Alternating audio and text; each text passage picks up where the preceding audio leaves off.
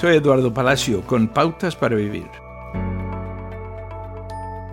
Jennifer llegó a la iglesia un domingo por la mañana nerviosa y angustiada. Después de una noche de pelea, su esposo le dijo que si salía de la casa para ir a la iglesia, nunca más regresaría. Cuando terminó el servicio, buscó la ayuda de un pastor. ¿Qué tengo que hacer? preguntó entre lágrimas. Hace mucho tiempo, una mujer en la Biblia llamada Abigail enfrentó una situación peligrosa cuando su malvado esposo insultó al rey David. Abigail sabía que no podía controlar el comportamiento pecaminoso de Nabal y que muchas personas empleadas por su rico esposo serían asesinadas por el rey en retribución. Rápidamente Abigail montó su burro y fue a buscar al rey David, atravesando un barranco montañoso, y logró hacer las paces con regalos y productos. La valentía de Abigail se, al enfrentarse a la ira del rey salvó varias vidas. Dios mató a su esposo días después.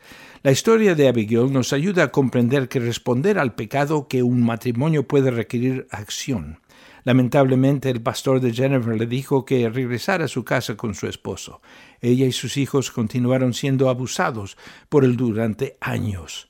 Dios es glorificado cuando se ignora el pecado bajo el manto del matrimonio. En cambio, la Biblia enseña que Dios es glorificado cuando un esposo y una esposa se aman y se respetan.